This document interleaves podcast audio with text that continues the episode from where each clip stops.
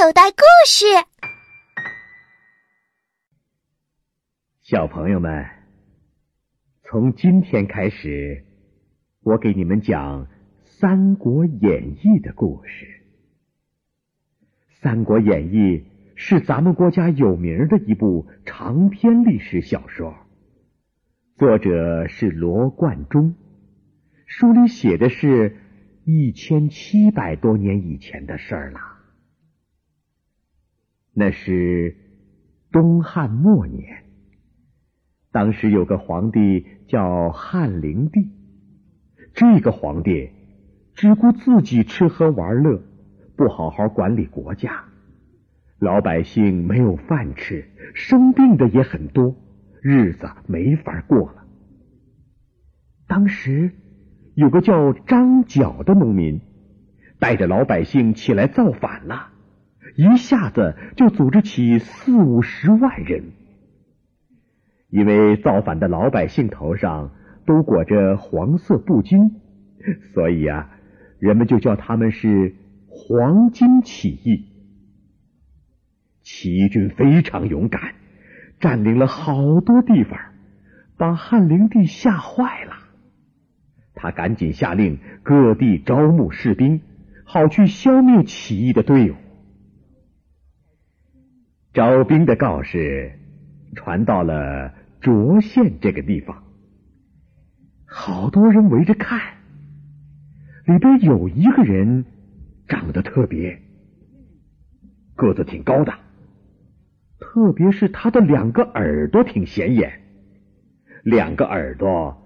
都垂到肩膀子，他的胳膊也很长，伸出手来都能过膝盖。他呀，就是三国故事里的一个重要人物，姓刘，叫刘备，字玄德。小朋友，古时候的人除了名字，还有字号，表示亲切的时候。都不叫名字，叫字。就说刘备吧，好朋友都不叫他刘备，叫玄德。刘备看着告示，不由得叹了一口气。哎，这时候突然背后有人大声说：“大丈夫不为国家出力，叹气干什么？”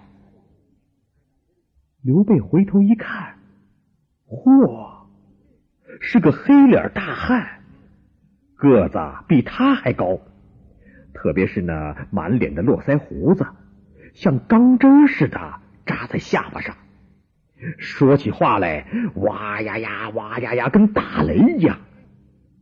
刘备忙问：“你是谁呀？”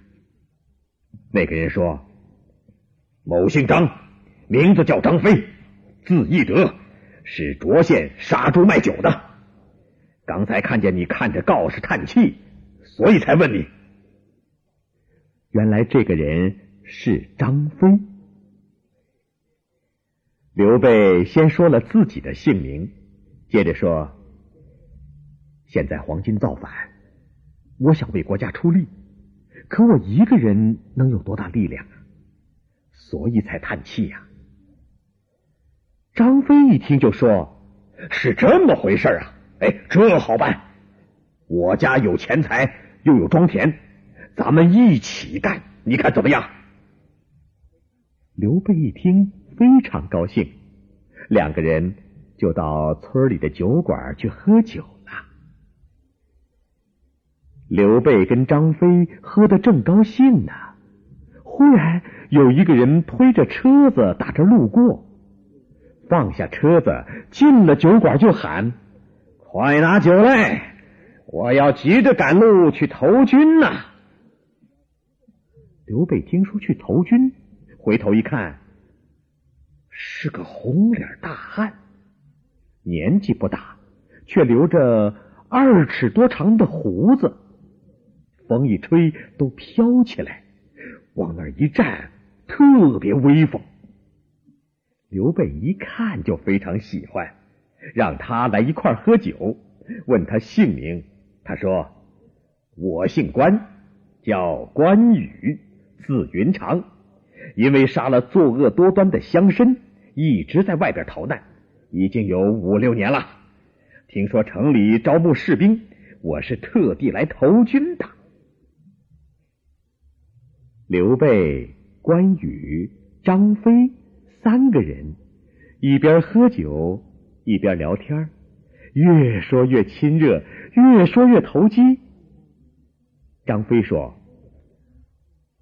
我家庄上有个桃园，现在正是桃花盛开的时候，干脆咱们三个到桃园祭拜天地，结成兄弟，一起干一番事业吧。”